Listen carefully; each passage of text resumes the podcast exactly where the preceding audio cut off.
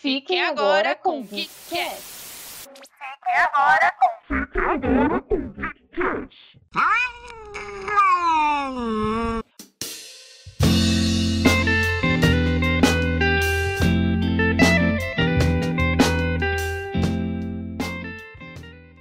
noite, boa tarde, bom dia, boa madrugada, meus amigos ouvintes. Como é que vocês estão? Bem-vindos ao seu momento feminino nerd favorito da semana. Bem-vindos ao Geekette se você que é novato. Eu estou muito feliz porque Campinas entrou na zona laranja e aqui nós vamos poder ter aí alguns comércios funcionando, inclusive academias, inclusive outras coisinhas a mais, como praças de alimentação, etc. E eu estou muito feliz. A minha semana foi bem legal. Na verdade, acabou de acontecer uma coisa. É, 10 minutos antes de eu gravar o podcast, o meu chuveiro queimou. Então eu tomei banho na água fria. E é assim que eu começo o programa.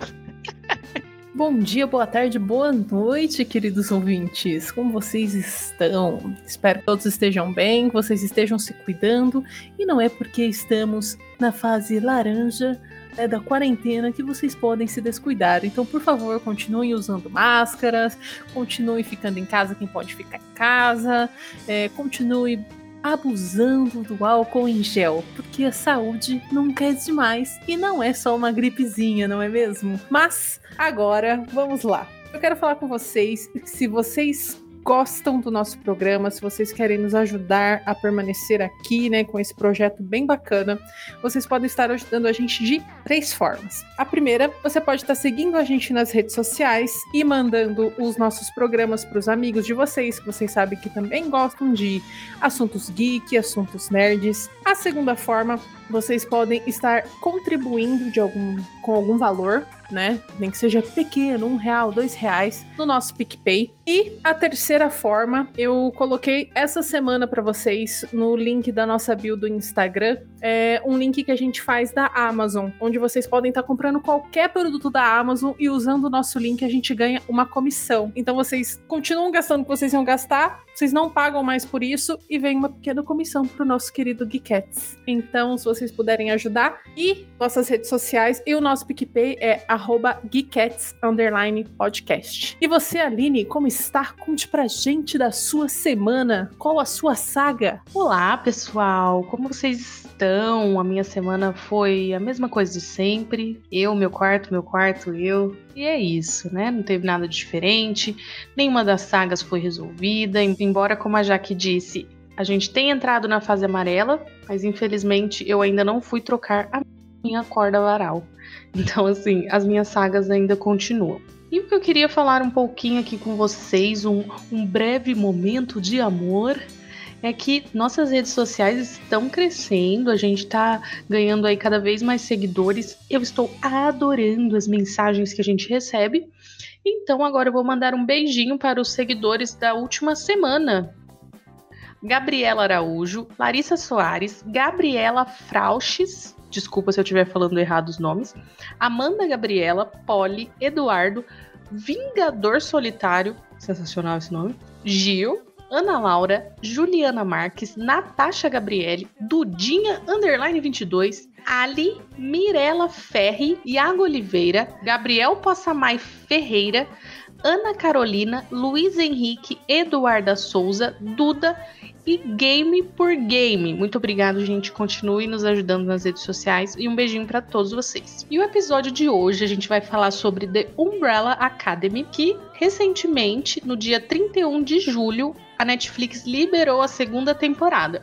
Então, o episódio de hoje a gente vai dar uma breve sinopse da primeira temporada, pra gente engatar, né? Pra quem não assistiu, como a gente ainda não tinha podcast na época da primeira temporada, não tinha como a gente fazer. Então, a gente vai fazer um resuminho aqui para vocês e já vamos entrar na segunda temporada.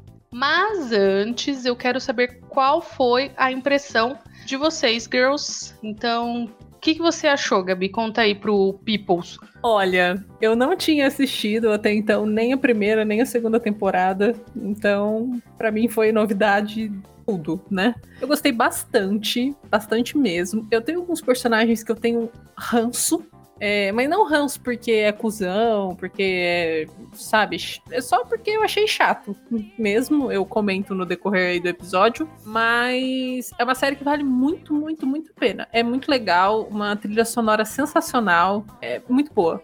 Gostei demais, demais, demais. Ansiosa para a terceira temporada. Inclusive, Netflix, se você estiver ouvindo isso aqui, com certeza, né? Netflix tá ouvindo isso aqui. Confirma logo a terceira temporada pra gente. Pode ser? E você, Jaque, o que, que você achou? Eu não, não gosto tanto de assistir série, pra falar a verdade, sabe? Eu gosto mais de desenho, anime, né? A parte mais animada, afinal, criança incompreendida falando. A última série que eu lembro que eu ficava assim, tipo, tudo animada, sabe? Pra lançar é, temporada, esse rolê aí de tipo, nossa, lança logo, foi Orange is the New Black.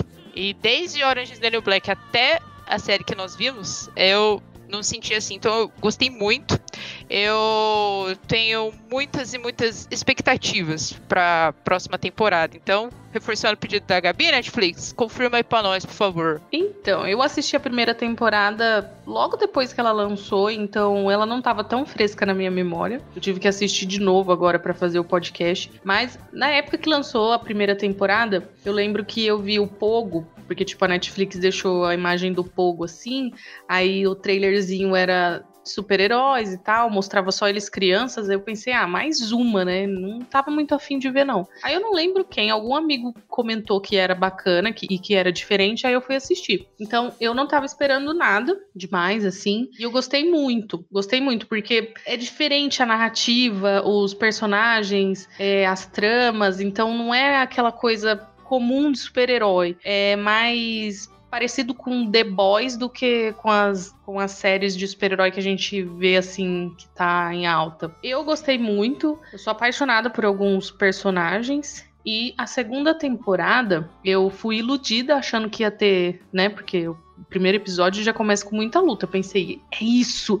Agora eu vou ver os poderes deles, mas não. Então, assim, a, a segunda temporada ela segue no mesmo rumo da primeira, muito boa muito boa. Então, assim, eu curti muito. Vale muito a pena vocês assistirem e é rápido. Então, se você, por um acaso, está ouvindo esse episódio e não assistiu, assiste que é rapidão. Vocês vão gostar, é certeza absoluta.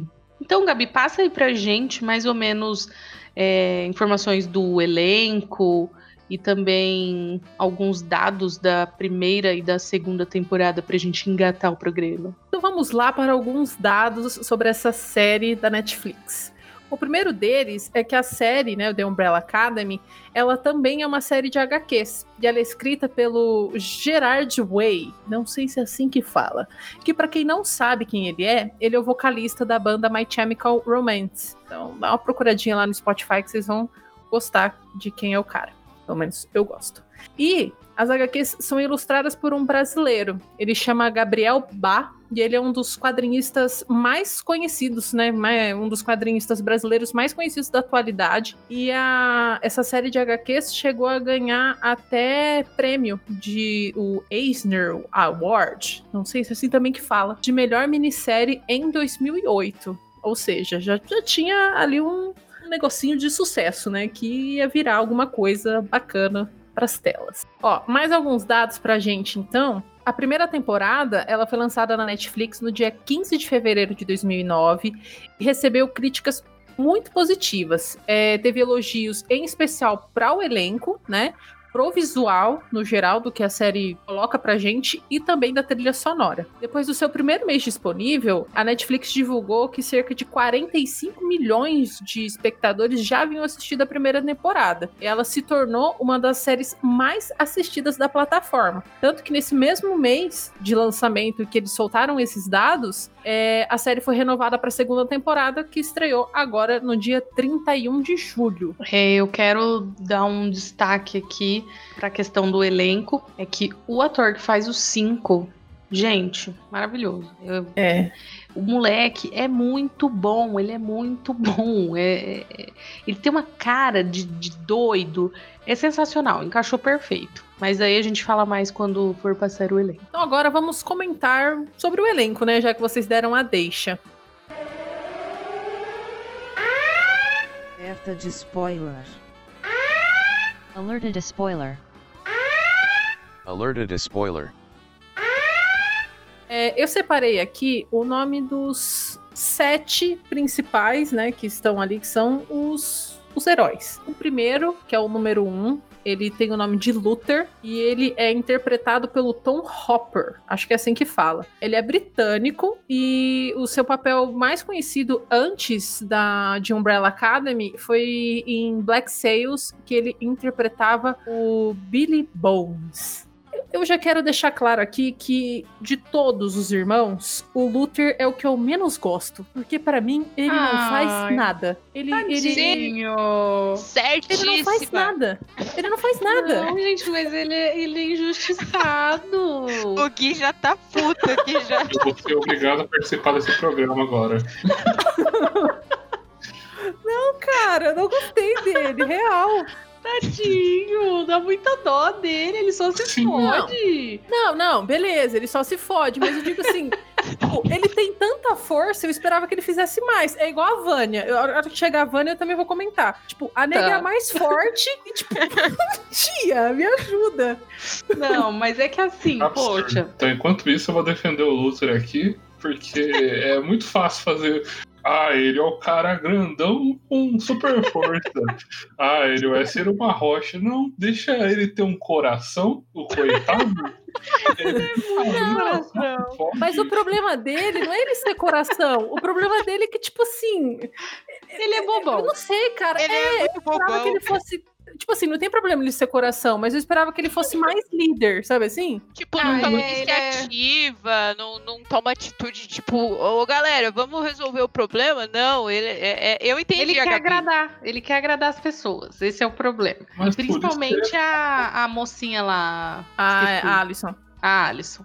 É um amor pela Alison que eu nunca vi, né? A Alison, a Alison, coitado. Aí o bichinho vai e, e, e, sofre aquele acidente e fica com aquela aparência lá que, meu Deus do céu, não dá, né? Não dá pra encarar, não. Eu acho que é por ele, tipo, é, ter passado a vida dele inteira é, fazendo a vontade do pai dele e tal, acho que ele não aprendeu a se. O problema, o problema de todos É, é, mas é isso, essa a né? questão. Então, tipo, ele é. Ai, mas eu entendi. Ele é solitário, Tadinho, ele é nozinho dele. injustiçado. Aí o pai dele só caga na vida do moleque, injeta a injeção do gorila nele, manda ele Gorila. pra lua, larga ele na lua. Porra, cara. Complicado, né? Não, eu entendi. Mas assim, não tô dizendo que, tipo assim, nossa, que é inútil, pode tirar o Luther da, da história. Não, eu só achava, não sei, me passou isso, entendeu? Que talvez ele, ele teria mais essa, essa participação de líder. Tudo bem que quem faz isso, a maioria das vezes, é o 5, né? Que meio porra louca. Mas eu esperava um pouco mais dele, principalmente na segunda temporada, porque na primeira eu entendi, né? Tava apresentando, o pai fudeu com todo mundo, mas eu esperava um pouco mais disso, um pouco mais de firmeza dele na, na segunda. É igual aquela cena que ele descobre que ela.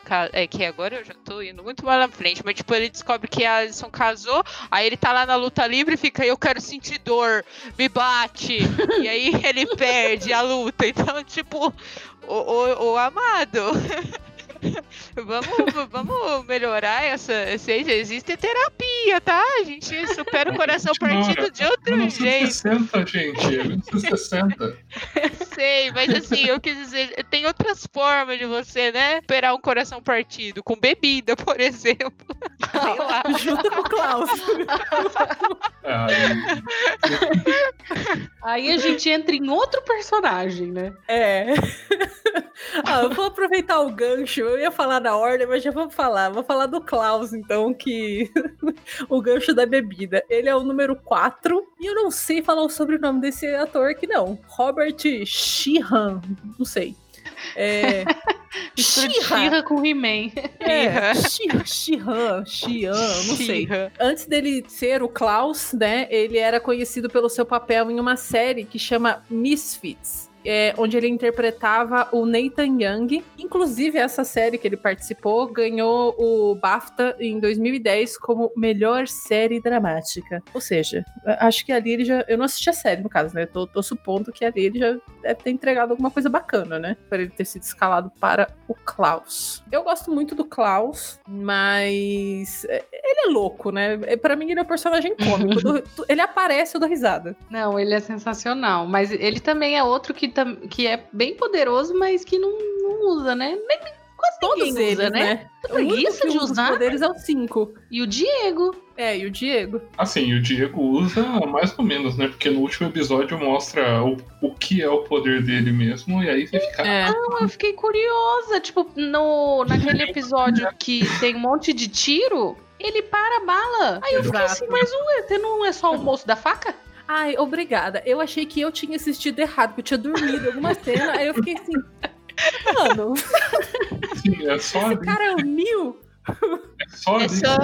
Poxa, entendi. Ele, ele é o Magneto. É simples assim. Ele. Ah, por isso que ele faz a, a, a coisinha fazer curva e tudo mais. Entendi. Olha só, entendi. Não, porque eu até fiquei pensando assim, falei, mano, eu nunca vi um poder que você taca a faca e a faca faz o que É. você quiser. Acho Sim, que é que poder que é esse, né? Agora faz sentido. Muito obrigada, Gui, por Não, mas, esclarecer. mas é, f- faz, mas não, Assim. eu não lembro aonde que eles falam que ele atira vários objetos, mas ele tem preferência por atirar facas. Então não é só exclusivamente facas. Eu lembro que eu vi isso. Agora eu não sei que Então, mas eu achei sei que o poder eu não dele- sei quem falou. Não, eu realmente falo, mas eu achei que o poder dele era tipo assim, é, mira, mira mágica. Ele joga lá É. no alto e cai na cabeça de fulano lá na- no Alasca. É, eu achei que era isso também. Eu não achei que ele tinha outro tipo de poder. Ah, é porque que me em momento, em momento nenhum eles param pra te explicar o que, que é o poder de cada um.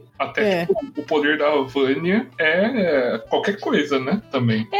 É verdade. É meio É. tipo, ela faz chover, ela explode coisa, ela.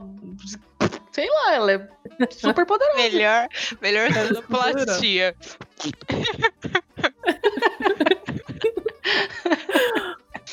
Bom, é, so- o Klaus, pra mim, é, é, eu gostei muito dele, principalmente pelos comentários dele, tipo, é, é o que a Gabi falou, você olha pra ele e se dá risada, e tipo, ele, é- eu, ele, eu ria muito com ele, numa cena que ele falou que, que ele tava falando sobre relacionamentos, ele falou, ah, você se relaciona com o seu irmão, você gosta da fazendeira, e, e eu é, tenho aqui o meu, o meu soldado tal, e o mais normal é o 5 e o manequim dele e tal, e, mano, é muito Me lembra muito um amigo meu, que, que ele dá esses comentários assim, sarcásticos, sabe? Nossa, eu, eu ria muito com ele, ele é muito bom. É, eu gosto pra caramba dele. Melhor personagem pra mim. É, Um o Klaus, é, o Klaus é muito engraçado. É E eu gosto do Ben também, apesar dele não aparecer tanto na, na, na primeira. Tipo assim, ele aparece, mas a gente não. Tipo, amigo, né? Qual que é a sua? A gente Uhum. descobre mais pro final. Eu acho o Ben muito fofinho. muito eu fofinho. adoro o Ben. Ele teve um destaque maior na segunda, né? Sim. E eu achei, eu, eu acho legal essa, essa questão, porque, por exemplo, assim, o Klaus, o poder dele é invocar os mortos, né? Vou falar assim, ele vê os mortos, consegue materializar, falar com os mortos e tal. E aí ele, é- ele é todo porra louca e o Ben é mais, tipo, amorzinho, né? Então fica aquele, aquele extremo, né? Tipo, o Ben não fala, tipo, cara, por favor, avisa que eu tô aqui pra minha família, não sei o que você É. falar. Não, o Ben não veio. Thiago. Tipo, Assim, ali eles estavam tretados. Ele tinha acabado de brigar. Eles estão brigando o tempo todo, né? é. Que só Ai, tem com ele pra brigar também. tipo, É verdade. ninguém mais me vê, ninguém mais me escuta, só ele, É- então eu vou é- brigar com ele. Porque é ou família hora- que briga, pelo amor Não, de Deus. sem comentários, né? Tudo perturbado. ah, é da hora o episódio que ele ele possui o Klaus, aí vem a moça taradona pra cima dele achando que era o Klaus. Ai, não sei o que. Ele fala, mas eu sou virgem. Aí ele fica, oi? E ontem? tipo, Sexo Mano, grupal, sexo velho. grupal, é. ai meu Deus. Ele é um pervertido, muito bom, muito bom. As roupas dele também é muito, muito da hora, é muito icônica. E, e na segunda temporada eles deram essa, essa seita pra ele, né? Que ele foi o, o líder. E eu não sei se vocês já viram, tem até alguns documentários na Netflix que nos anos 60 mesmo tinha muito dessas seitas. Uhum. E, e aconteceu de, de- dos líderes, tipo, ele até ele faz uma piada num, num episódio que ele fala assim: ah, é, você não pode avisar que o mundo vai acabar, uma coisa assim. Ele fala: ah, não se preocupa que eu, que eu escondi todos os venenos. E isso aconteceu de verdade. Tipo, tem um, um líder de seita que ele fez o povo se suicidar e morreu muita gente. E era uma seita da putaria louca, igual essa dele aí. Procurem na Netflix. Putaria louca. Peraí, putaria louca? Tipo, é, no sentido literal ou na parte de Tudo. zoado? Não, é igualzinho. Ah, Tinha esse negócio de, de sexo todo mundo. grupal todo e, mundo e, e tinha- tem- Suruba, o famoso É, suruba. Surubão Nossa. de Noronha. De Noronha. Nossa, desenterrou essa agora. Procura, Caramba. é interessante. Mano, não é possível. Tem até vídeo. Você fica, caralho. Eu acho que o vídeo eu dispenso. Não, eu não quero. Mas é a também. cara do caos. É, deu certinho, casou. Outra personagem que a gente também tem que destacar, que é a número 3, que é a Alison, né? Ela é interpretada por uma atriz que chama Amy Raver Lampman. Deve... Meu inglês é ótimo. Inglês avançado. É, ela é uma atriz e é também cantora. E eu achei curioso isso, não sei vocês. Eu gosto de musical, né? Então, ela participou de várias produções da Broadway, inclusive Wicked e Hamilton. Então, assim, fiquei bem contente. E a Alison, eu queria entender um pouco mais do poder dela, né? Porque ela tem o poder, tipo, de convencer as pessoas a fazerem qualquer coisa. Então, ela chega do, do lado da pessoa e fala, tipo, eu ouvi dizer que você, sei lá, socou a própria cara. Aí você vai e soca a própria cara. Só que ela fala que tem uma consequência, né? O uso desse poder. Eu não entendi muito bem. Ela fica o quê? Violenta? Ela perde o caminho? Eu não, entendi muito bem É, eu qual é acho essa que, consequência. que pelo menos o, o que aparenta, né? Eu acho que ela meio que perde o controle porque ela faz a pessoa de marionete, né? Eu acho que é isso. É, Eu naquele episódio, o depois do protesto, que ela entra na, na lanchonete com o marido dela de novo, ela- deu, deu pra ver que ela perdeu o controle, né? Que ela continua mandando o cara servir café quente, queimando a mão dele. Eu imaginei que seja isso, né? Tipo, ela uh, ficou É. loucona. É, e na primeira temporada ela usou o poder dela pra ela conseguir ser uma atriz famosa, né? Sim. Então, eu acho que é mais no sentido de esse poder é tão grande que corrompe algo assim, porque é um poder meio absurdo. Que é o mesmo poder do que o Grey do Jessica Jones. Então acho que é mais algo assim, não tão literal de ela perder o controle, mas sim de ser algo que é, facilmente corrompível. É, Entendi. pode é, ser faz isso. sentido. Mas eu. um- um- ela é a que eu menos gosto. Tipo, É, eu- Ah, Ela- pronto. Eu tô aqui o defender Gui- todo mundo. O Gui veio defender todo mundo como se fosse Deixa eu pensar, é que meu Deus. É, eu acho que dos irmãos. Não, tirando a, a violinista, a Sete, a Vânia. Você não gosta da Vânia? É, no Você não caso. gosta da Vânia? Não, não. Meu Deus! oh, Gui, estou junto contigo! Na segunda temporada, ela tá melhor. Mas na primeira, eu confesso que.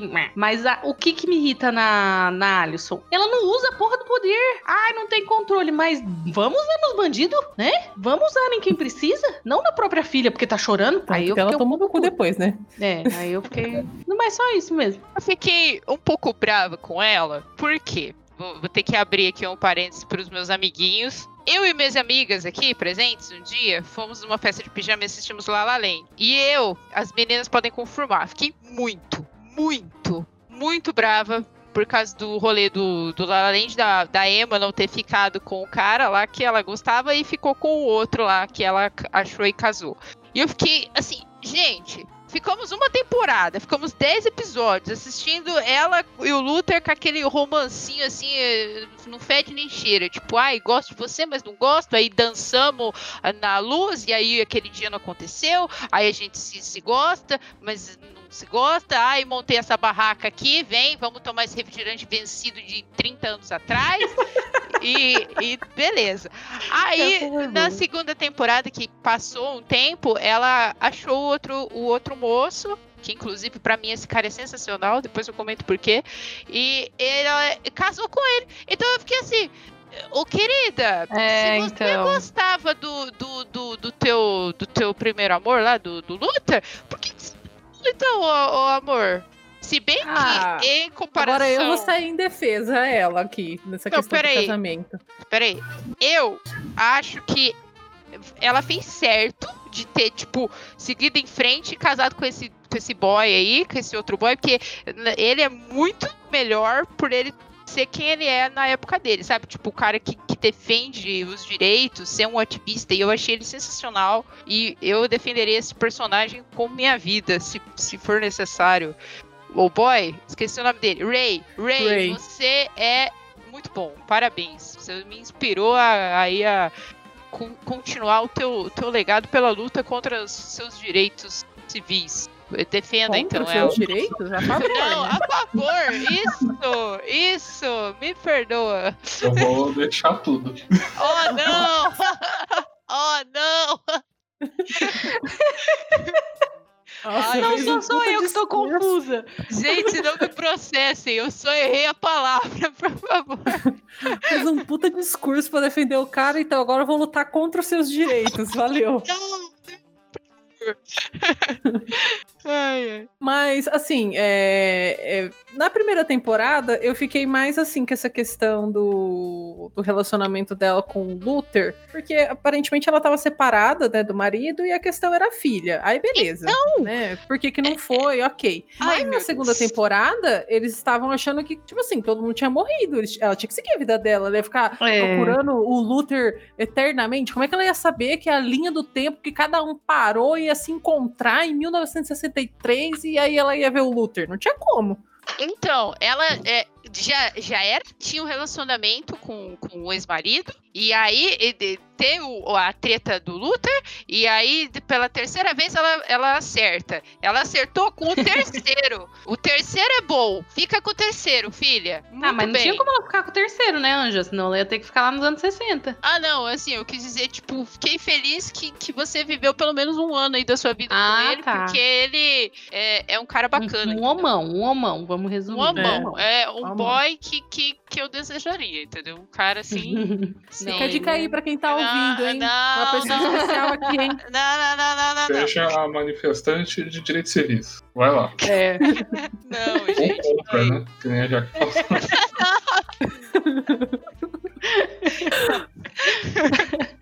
Mas na segunda temporada, eu, no lugar dela, teria usado mais os poderes. Principalmente que ela tava ali lutando com, é, a favor, não contra, a favor dos direitos raciais do povo preto dos Estados Unidos da América. Que tava lá, ela entrava. É um absurdo isso. Eu tava até comentando com as meninas que isso é recente, que tinha a parte separada de branco e de preto e tal. Então, assim, eu, no lugar dela, já teria queimado aquele povo com a xícara de café há muito tempo, entendeu?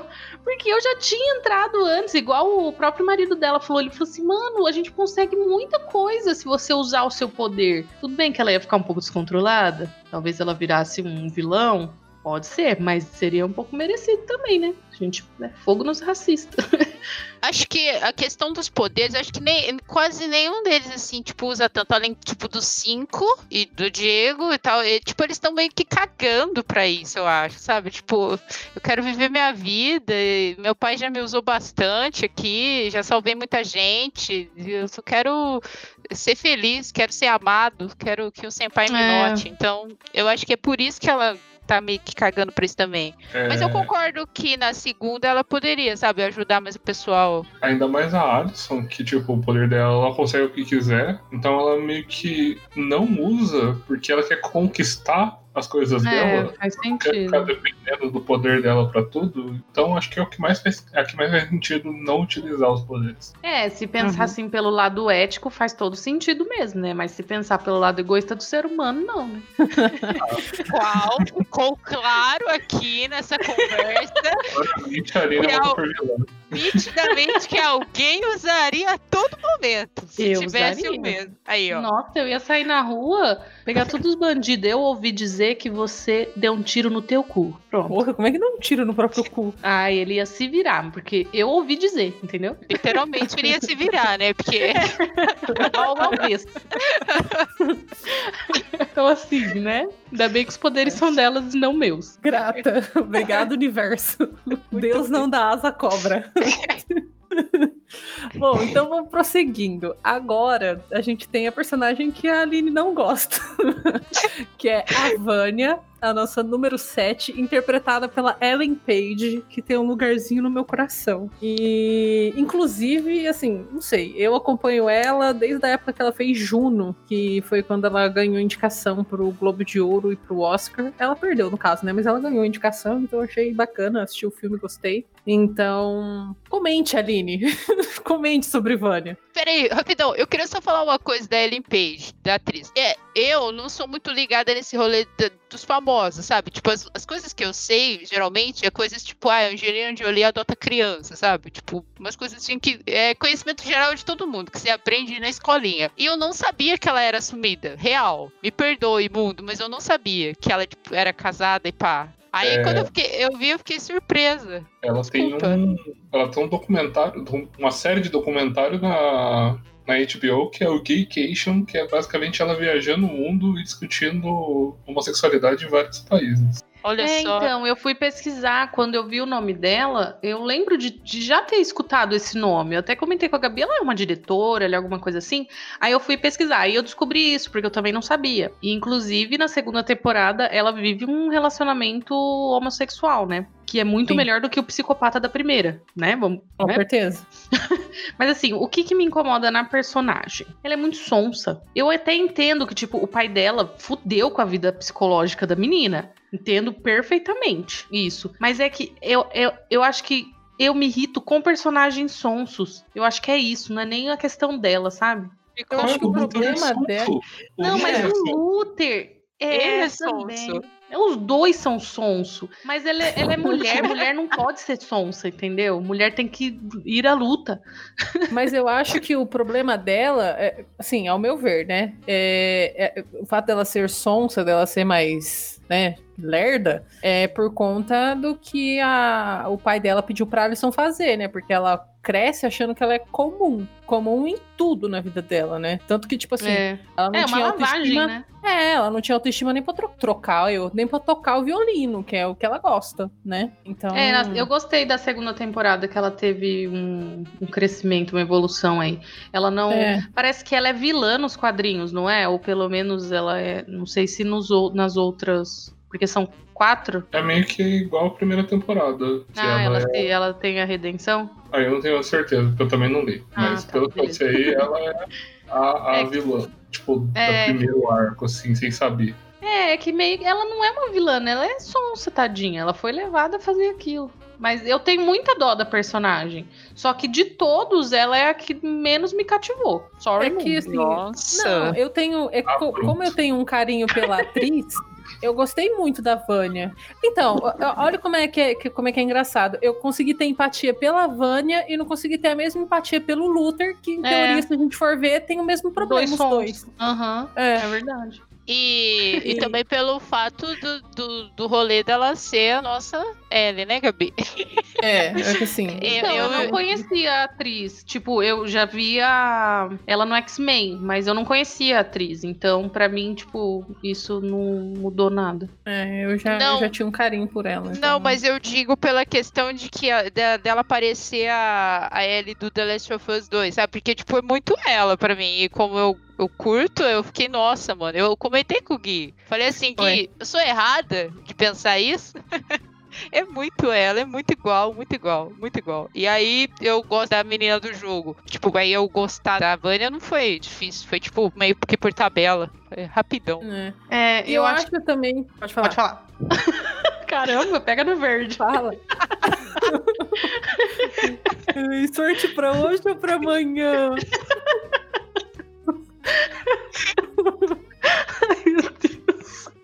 Ai, Guilherme, você vai deixar isso, né? Então, é, eu, é que eu ia falar assim, que a caracterização também deixou ela sonsa, sabe? Porque na, no quadrinho ela é mais poderosa em todos os sentidos, sabe? Sei lá, eu acho que eu não sei. Eu achei pirulito chuchu, entendeu? Será que também pelo fato de ela, tipo, cair que nem um patinho na- nos papos É, eu acho que é isso. Eu isso me irritou. Isso. Ah, Mas eu é- também. Entendeu? Ai, que raiva. Por quê? Porque eu já passei por isso. Então, é, dá vontade de falar, menina! Parou, entendeu? Mas eu entendo. Era, foi o único que amou ela. Entre aspas, né? Porque ele também tava enganando Sim. ela. É, mas assim, eu acho que ela teve um bom desenvolvimento agora na segunda temporada, porque a gente viu que agora ela dá uma controladinha nos poderes, né? É, é. Melhor do que na primeira. Então eu espero, eu espero que ela tenha um destaque na terceira. Sim. ah, eu acho que sim, até porque ela é diretora da, da série também, né? É, mas aí ela não pode favorecer a personagem dela, porque Eu favoreceria, mentira. Ah, olha, segunda revelação bombástica. Como é que é? Deus não dá asa à cobra? a cobra, Deus A não dá asa à cobra. Deus não dá asa à Cobruda. cobra. Então, agora, fechando a nossa querida Vânia, Eren Page do meu coração, né? Que eu preciso exaltá-la. Temos agora o Diego, que é o número 2, interpretado pelo David Castanheda. Deve ser assim que fala. É, eu pesquisei um pouco sobre ele na internet e não tem muita coisa, a não ser que as participações dele mesmo em Umbrella, né? Como o Diego. Mas eu vi que ele participou de uma série da Netflix também, que é Jane the Virgin. Mas acho que foi só, tipo, um episódio, dois, no máximo. Mas vamos lá. Diego. Que até agora há pouco eu achei que o poder dele era uma mira mágica. A gente acabou de descobrir que na realidade ele é, ele é tipo magneto. Eu achei que ele era tipo a Katniss Everdeen, velho. Que não errava nunca. É, eu achei que ele era igual arqueiro, essas coisas assim. Só que sem arco, com a faca. O Diego, pra mim, é o mais revolts. Eu acho que ele e o Cinco, Eu- em ele- momentos, vão pau a pau na revolta. Ele é meu top 3, o Diego. Eu gosto muito do Diego. Por- justamente por ele ser louco, assim. E também porque, aparentemente, ele é latino. Então, ele é o único latino no rolê. E como eu sou latina também, então é isso aí. Eu gosto de Ele é latino. muito pistola. Interesse, né? né? Não rola, É. não. Claro que não.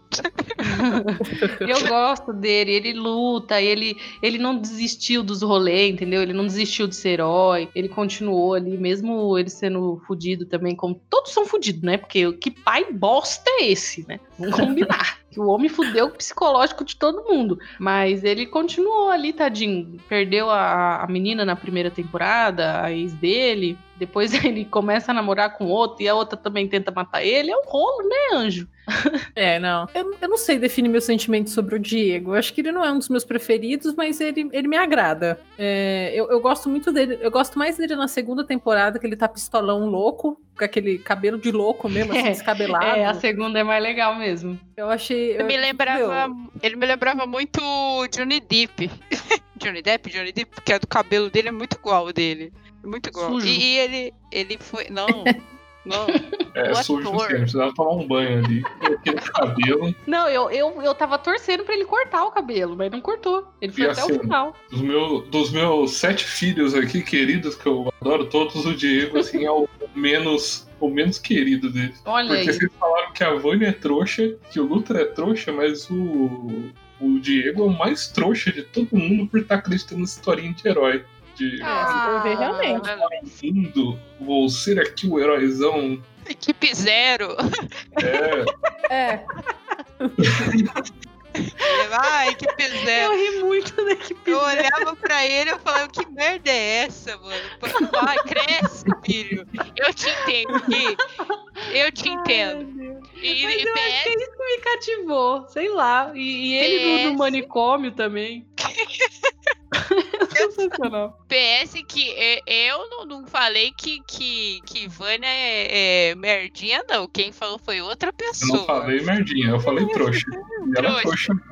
Eu não, não disse isso. Não, não bote palavras na minha boca, meu amigo. Porque eu já falei coisa errada demais aqui, contra, a favor, então. é realmente. Contra. Puta. Que gafe, merda. né? Né? Ai, meu Deus. Mas enfim, eu gosto do Diego porque ele é pistolão. Eu gosto de pistolas. Até porque, né? Você é pistola. Então, fechando o nosso personagem mais pistola do, do elenco de The Umbrella Academy, agora a gente vai para o dono da porra toda. É, eu não sei se o personagem é o dono da porra toda ou a- o ator é tão bom que me fez entender que ele é o dono da porra toda. Não sei, ainda não consegui definir. Que é o 5, que é o nome dele mesmo, então não tem outro nome pra eu falar. Ele é interpretado pelo Aidan Gallagher. É, eu vi no Instagram Aí, se vocês quiserem até me corrigir, vocês podem estar me corrigindo, tá? Ele foi o único que foi pra, pra audição de terninho, como o 5, né? Ele usa o terninho na série inteira. E ele foi um dos únicos, se não o único, que já havia lido os quadrinhos. Então, tipo, ele já foi dentro do personagem, né? E- Preparado, né, Anjos? Sim, e um É último tipo- comentário sobre esse ator, eu vi que ele que ele é ativista de causas ambientais. ah, Então, assim, mentira! ele fez- Meu filho, amei! e é vegano e ativista. Aí eu falei, Gente, cara, é mais perfeito. Cadê o Instagram dele? Vou seguir agora. Só um momento. Continuem que eu vou seguir agora. Sem falar que ele é bonitinho, esse, esse ator, né? Não, o ator, legal. e- eu achei ele lindo. Ele é lindo, é um menino lindo. E, e a atuação dele, cara, é muito boa. muito, boa. boa. Quando Muito boa. coloca ele de frente com o ele mais velho. Mano, é sensacional. Aquele episódio é muito top. Aí eles ficam um olhando pra cara do outro assim, você fica, caraca, é muito igual. E, e ele coçando, se coçando, falando, eu, negação é o primeiro a estar peitando. Aí o velho é abaixa bom. peido. não, ele, ele é sensacional. O 5 é sensacional. E, tipo assim, ele sempre tenta consertar e nunca conserta. sempre dá Mas é merda. de se admirar a perseverança desse cara, né? Porque ele não desistiu até o final. Pensou de várias. Deu errado desse jeito, tem outro jeito. Aí deu errado desse jeito, não, vamos quitar outro jeito. E ele é muito bom. É melhor personagem. Ele e o Klaus, É. pra mim, é os melhores. Não, o 5 é sensacional. Eu acho que ele é também o tipo meu top one, assim, gosto muito dele. Não, ele, um pouco ele da minha não, lista. não tem como não, tem gostar. discussão, né? Não tem nem discussão. Ele é sensacional. Gente, se ele não for o seu personagem favorito, vocês assistiram errado. É, aquela. assistiu errado. Vocês podem divergir de quem é o pior, mas o melhor é ele, não tem o que falar. É o dono da porra toda da primeira temporada, da segunda temporada, não tem o que falar, não. É isso aí. E o relacionamento Nossa, dele com a manequim. Ah, é verdade. É... Cara, Tadinho, cara, dá muita dó. Pra Pô, vocês isso daí- entenderem, é, na primeira temporada ele dá um pulo temporal muito grande e ele chega, não é nem muito grande, né? Ele dá um pulo temporal e ele ele vai parar no apocalipse e tipo assim, não tem ninguém mais vivo. Aí quando ele volta pro, pro ano lá que o pai dele faleceu e tal, ele fala que ele não ficou sozinho, que ele tinha a Delores. Aí todo mundo fica assim, nossa, que legal, né? Eu, pelo menos, fiquei, nossa, que legal, né? Ele achou uma companheira, né? Que bacana. Aí a hora que você vê, a Delores é um manequim, velho. Ele ficou 45 anos namorando um manequim. É, então, e ele sofreu pra cacete. Não tem nem o que falar. Eu acho que ele foi um dos que mais sofreu, tirando a Vânia. Acho que é por isso que ele tem essa, esse rolê de consertar tudo, né? Pra evitar Uhum. e tal. Não, e, E- fora e que é- ele volta e volta no corpo de criança, né? É. Merda. E é- ele é tudo pistola. Você que é. Ele é confundido com criança o tempo todo, né? Ai, cadê a sua mãe? Vai lamber o ralador, sua maldita, sabe? Tipo, mal criado, pistola. Muito bom. E ele, ele assassinando as pessoas é engraçado também, porque ele é muito magrinho. Aí ele mata todo mundo e sai ensanguentado. Aí você fica, meu Deus do céu. Bom, então agora que a gente fez, assim. Era pra ser uma pequena análise sobre os personagens, mas a gente acabou se empolgando. Isso só mostra o quanto a série é boa, galera. É, a Aline vai falar pra vocês rapidinho uma sinopse da primeira temporada. A gente vai fazer alguns comentários e depois a gente já comenta a segunda temporada. Apesar de a gente já ter dado alguns, algum- algumas premissas aqui enquanto a gente falava dos personagens, a gente vai tentar falar de forma cronológica, beleza? Vai lá. Tentar, né? É, tentar, óbvio. A série se inicia em 89, o ano que eu nasci, inclusive, onde 43 cria- crianças nasceram inexplicavelmente de mulheres aleatórias. Tipo, do nada você tá andando na rua, puf, nasce um filho da tua barriga. Legal. Sem ligação entre si e que no dia anterior não apresentavam nenhum sinal de gravidez. Sete foram adotados por Sir Reginald Hargreaves, um industrial bilionário que cria a Umbrella Academy e treina seus filhos para salvar o mundo. Mas nem tudo ocorreu como planejado. A família se desintegrou e o grupo se separou já na adolescência. Mas a morte inesperada de seu pai acaba unindo os irmãos mais uma vez. E para ajudar durante o enterro, o irmão desaparecido por mais de 17 anos aparece dizendo para os irmãos que eles têm dias para impedir o apocalipse. Então, gente, é, para não entrar muito em detalhes, só resumindo algumas coisas importantes da que houveram nessa temporada, é que o número 5 vai para o futuro, onde ele vê o apocalipse. Ele é, ele passa vários anos, eu não lembro se é 35 ou 45, mas ele passa anos é, sozinho com a manequim, até que ele é recrutado pela comissão, que é uma organização que cuida do tempo que é uma organização que cuida do tempo. Lá a gente conhece algumas perso alguns personagens importantes, como a gestora, que é importante durante toda a trama. E ele bola todo um plano para voltar no tempo, né? Para voltar em 2019 e impedir o apocalipse.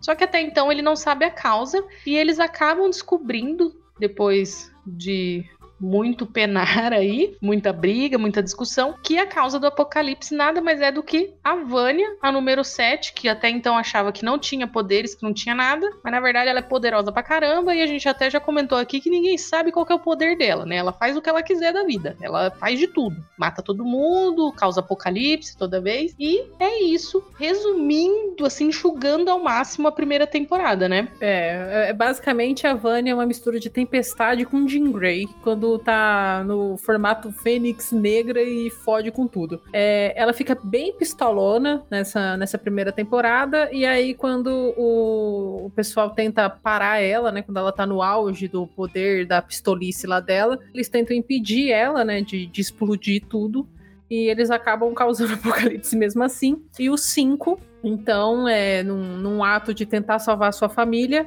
ele junta todo mundo e fala que vai viajar no tempo para salvar eles do apocalipse e tentar reverter essa situação. Só que aí o que acontece é o 5, apesar dele ter essa habilidade de viajar no tempo, ele não consegue fazer isso de uma maneira tão eficiente é, como na época que ele trabalhava para a comissão ou os próprios agentes da comissão, que eles têm uma maleta que viaja no tempo tudo certinho. Então, no desespero, ele viaja no tempo, vai lá para o passado e o que acontece? É, aí a gente já entra já na segunda temporada. Começou aqui a segunda temporada, galera. Ele viaja no tempo e ele deixa cada um dos irmãos em uma linha temporal dos anos 60 da cidade de Dallas. Então, um tá no ano de 1961, o outro caiu no ano de 1962, o outro tá em 1963 e nenhum deles se encontra. Então, cada um deles vai, tipo, vivendo a sua vida independente sem saber o que aconteceu com o outro. Tipo, todo mundo morreu, estou sozinho nessa merda, o que farei agora? E aí a gente começa a segunda temporada com os 5, chegando também ao ano de 1963, se eu não me engano, e vendo que o quê? Que o tão. É, o, o tão temido apocalipse seguiu eles, seguiu os irmãos até o ano de 1963. E ele, de novo, tem a missão de juntar os irmãos e impedir o apocalipse. Aí o 5 vai procurar os seus irmãos, só que como cada irmão caiu num, num ano, específico, no mesmo beco e tal, cada um seguiu sua vida, porque eles estavam perdidos, até então ninguém sabia qual linha do tempo que os irmãos estavam e tudo mais. E eu quero ressaltar que nesse beco a gente tem um personagem muito legal que é o doido da conspiração. Eu não vou lembrar o nome dele, mas é o que Elliot. O Elliot, o que eles ficam na casa dele. Eu achei muito engraçado esse cara, o doido da conspiração, maravilhado com tudo que estava acontecendo. Área 51, ai, vocês são da área 51, não sei o quê. o adendo desse personagem é que o Diego tem uma parte que ele tá bravo bravo lá com a Vânia. Ele falou, não, porque ela usou uns tentáculos de energia em mim e tal. Aí o Elliot fala, uh, eu gostaria de ver um tentáculo de energia. ele é muito doidinho, tipo, tadinho. É ele muito morre. pirado, muito bom. Eu ri muito. Ah, eu não gostei que ele teve o destino Não, que também teve. não. Eu queria que ele tivesse visto até o final. Ele merecia, tadinho. Mas assim, como a gente disse, até eles se encontrarem, cada um seguiu sua vida. O Diego, por exemplo, como ele é um ser pistola, ele não consegue ficar quieto. Então ele acabou indo pro manicômio, porque ele não consegue calar a boca. Ele queria salvar o Kennedy a, qualquer custo. Inclusive, a temporada gira em torno do assassinato do Kennedy, né? Ou da tentativa de deles salvarem o Kennedy. E, e lá ele encontra uma personagem que é muito legal, que é a Layla, que eles acabam tendo um relacionamento. Ela é doidinha também, mas ela tava lá pra, na verdade, investigar a vida dele e tal. Ela não é doida de verdade, porém eu acho que ela era um pouco doida assim. Ela não é muito normal, não, coitada. Mas é uma personagem muito legal e no final eles acabam descobrindo que ela faz parte dessas 43 crianças. Ela também tem poder, que o poder dela é rebater o poder do, do outro, né? Uma coisa assim. É, acho que é tipo copiar, né? Isso. Aí o segundo a cair foi o Luther, e ele ficou lá procurando a Alison e voltava, e Alison, e Alison, e Alison. Engraçado essa, essa cena, né? Que ele cai e tem um mendigo. Aí ele começa a gritar, Alison, Alison. Aí o mendigo do lado dele, Alison, Alison. Eu ri muito nessa cena. Tadinho é muito Luther. bom. Querendo ajudar, ué. É, ué. Aí ele acaba virando um boxeador barra segurança de um mafioso super famoso, né? Sim. É, esse mafioso, ele é famoso porque ele assassina o cara que assassinou o Kennedy. Hum. Eu sabia que tinha alguma coisa a ver com o Kennedy, eu só não prestei atenção mesmo. É, então, eu fiquei em silêncio. Muito bem. Eles, é, depois que aconteceu o assassinato do Kennedy pelo Lee Harvey Oswald, ele tava sendo preso. Aí chega esse cara do lado dos dois policiais e dá um tiro nele. Nossa, tem vídeo? Tem. Quero ver, já vou procurar daqui a pouco, acabando o podcast. Deus. Meu Deus. Lembrando, Que doido, pessoal, cara. que essa semana ela falou pra gente que ela tá assistindo coisas tranquilas antes de dormir. Tá bom? Então é isso aí, que é- esse é o ensinamento. É isso. Aí a próxima a cair no beco é a Vânia, que logo em seguida dela cair, ela já toma um- uma carrada na cara. No caso, o nome certo é atropelamento, é que eu tinha esquecido. Ah, obrigada. Caramba, Aline! Caramba! Calada na cara! Gente, hoje eu não tô num dia muito bom. Tá ótimo! Tá Aí ela é atropelada por uma, uma mulher que é uma mulher casada com um fazendeiro e tudo mais, tem um filho com autismo, que hoje a gente sabe que é autismo, né? Mas na época eles não, não tratavam dessa forma. E tem todo um desenrolar aí a partir dessa carrada. que ela acaba, elas se, ac- acabam se apaixonando, coitado. E, enfim, tem toda uma trama em volta disso aí. Inclusive, eu gostaria de ressaltar que o relacionamento da, da Vânia com a Cici é mil vezes melhor do que o relacionamento dela com o Harold Jenkins Não, na gente, primeira temporada. né? Mas Até aí porque a. Não era muito difícil, né? É, É, não era muito. Ela podia se relacionar com um pernilongo que seria melhor. Mas, que no caso é o que tá aqui me irritando, né? Que é o que deixou a Aline meio tantão hoje. Ai, Enfim, meu mas é, o, o relacionamento. Eu fiquei um pouco puta que a mulher não quis ir pro futuro com ela, né? Mas tudo bem. ah, mas Olha ela só, tinha. Guilherme. Olha só, Guilherme. Quem Ó. diria? Vai, Guilherme. Solta o seu discurso que eu quero ouvir. Eu tava discutindo isso a tarde inteira com a Jaque, porque, primeiro que. Nossa, que relacionamento chato, hein? Porra. Ah, e é meio. É porque assim, é. Não sei, eu acho que é porque é na época também, né? Sim, era Mas bem. pelo por menos elas se gostavam, tadinhas. Duas carentonas. É, duas carentonas. Porque é Mas- muito isso, né? E, inclusive, ela fala: Nossa, você me fez sentir viva e não sei o que. Eu fiquei pensando: Carai, mano, você não. Carai, Sim. teve, deu um beijo só. Só foi um dia, né, pra cama e. Nossa, você é o amor da minha vida. Eu fiquei: Gente, vocês são carentes pra cacete. Assim, Mas assim. sempre é bom lembrar que isso tudo acontece no espaço de uma semana, né? Porque a série inteira É. acontece oito dias. É, é. É verdade. O povo Então, é carente nessa série, né? Uau, como é incrível isso tudo que a gente tem. Vamos fugir junto? É Então, verdade. Três dias a gente se conhece. É verdade. conhece, faz não, mas Vou aqui matar o meu marido pra gente fugir junto. Eu acho que a, a questão é mais assim. é, eu acho que a questão da Cici é assim. Ela já não tinha, tipo, uma voz ativa. O marido dela, ele era meio assim, cagava pra ela. Ele só pensava em trabalhar pra dar uma vida boa pra ela, mas ele não era tipo aquele marido presente. E tem também a questão do filho, né, que ela tinha que criar ele sozinha e tal, e era difícil e tal. Então é assim, o fato de aparecer a Vânia e dar esse tipo esse res- não é respaldo, assim, mas sabe, dar essa atenção maior pra ela, é o que a Aline falou, carentona. e cuidar do filho dela e, é, tipo, tratar como se fosse da família. Então fez ela, tipo, "Uau, essa garota aqui é uma garotinha legal, hein? Pá, vamos ver o que, que vai dar. E aí, nossa, você é o amor da minha vida depois que transou uma vez. Eu também fiquei brava, eu concordo com a Aline, que eu fiquei brava que, que não foi junto. Só que aí o argumento do Guilherme foi o seguinte: os, os protagonistas é os irmãos. E tava claro que. Eu tava e não é- construindo pra chegar nisso. Mas tudo bem. é, ah, você quer falar, Gui? Não, pode falar. não, que o Gui disse que os protagonistas da série são os irmãos e não as duas. Então é óbvio que, né? E É, outra que meio eles que estavam. ficar focado no romance, né? Se ela tivesse ido pro futuro. E também eles estão tentando consertar a linha do tempo. E se ela fosse, ia ferrar mais ainda, entendeu? É. Então, Ah, mas o se fosse eu, teria argumento- ido. Foda-se. Mas assim, o próprio argumento que a Cici usa na série eu achei válido, porque ela fala assim, tipo, você me garante que eu vou pro futuro e não vai aparecer um tio de maleta que vai querer matar meu filho? E não É, vai- ah, é. Esse discurso aí é verdade. Na hora que ela O falou próprio isso. argumento pensei, é dela já quebra. É, na hora que ela falou isso, eu falei assim: é mesmo. Melhor ficar aí na fazenda. Porque realmente ia aparecer os caras de maleta. Então. É, agora eu não sei se vai ser os caras de maleta, né? Porque tem o. É, o quem assumiu Acabou as a maletas, né? É, a gente vai comentar pra, lá, pra, lá pra frente. Nossa, que raiva dessa cena, inclusive. é mesmo, Gui. Pô, Eu ri muito.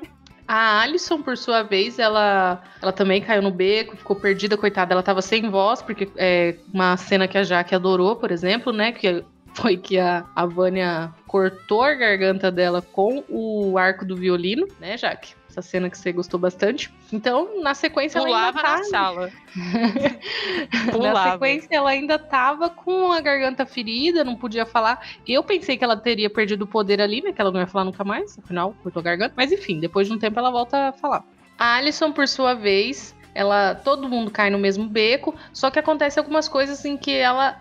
É obrigada a ir para o bairro, né? Como naquela época era separado, branco e negro e tal. Ela acaba caindo. Caindo não, ela acaba indo para esse bairro onde ela é pro- segregado. O Gui, o Gui nos deu o termo certo. Naquela época era segregado. Então ela foi para o bairro onde ela foi acolhida, que é um, um cabeleireiro de mulheres negras e que elas defendem ela de de três babacão lá, né? E também ela ativistas junto com o marido que ela acaba encontrando lá e tudo mais. E que também rola toda uma trama aí mostrando o ativismo e que inclusive algumas coisas aconteceram de verdade, né? Que foi mostrado na série. Que, assim, a Alison, ela se envolve, né, com esse cara. Ele é o líder, aí eu não sei. Ele é tipo um líder, né, do, Ele é um líder local. Do movimento, né, a favor dos direitos civis dos negros. E aí eles estão há meses planejando um protesto de uma maneira pacífica, que é eles entram no estabelecimento e falam, nós queremos ser, ser servidos. E aí o pessoal começa a zoar eles, aí chama a polícia, aí tipo fica jogando café na cabeça deles, eles só ficam sentados lá sem falar nada. E isso, nossa, essa cena foi bem, bem foda pra mim, sabe? É, o, o Gui falou pra mim que isso aconteceu tipo aqui, cinco- menos de 50 anos atrás ou 50 anos atrás, então é, é muito tenso isso, e isso realmente aconteceu, né, Gui? O Gui falou pra mim que. Sim, é, isso foi um tipo de movimento, de um de tantos movimentos pacifistas que começaram nessa época da- do- dos atos sobre o direito civil nos Estados Unidos. E uma dessas formas eram justamente ir para estabelecimentos que só serviam pessoas brancas e sentar lá e só levantar quando fosse atendido. Isso deu vários problemas nos estados do sul, que era onde isso era mais, mais utilizado mesmo, mas justamente Dallas, que é onde se passa a série, ela fica em- no Texas. Então, justamente ali era um, um desses berços de movimentos de direito civil dos Estados Unidos. É muito legal um diálogo que ela tem com o esposo dela, em que ela conta mais ou menos como que é o futuro, né? E, e ela fala que esses movimentos agora vão ajudar o futuro. Tipo, não tá perfeito ainda, tá longe de ser perfeito, mas isso ajudou muito. Né? Ela fala. E ele- e- eu acho muito bonito. Seria legal mesmo se tivesse como voltar no tempo e falar pra eles obrigado, né? Por tudo que vocês fizeram e tudo mais. Eu achei essa, essa parte da, da trama muito, muito bonita. Muito, teve muita representatividade, um peso muito grande. E o Klaus, por sua vez, né?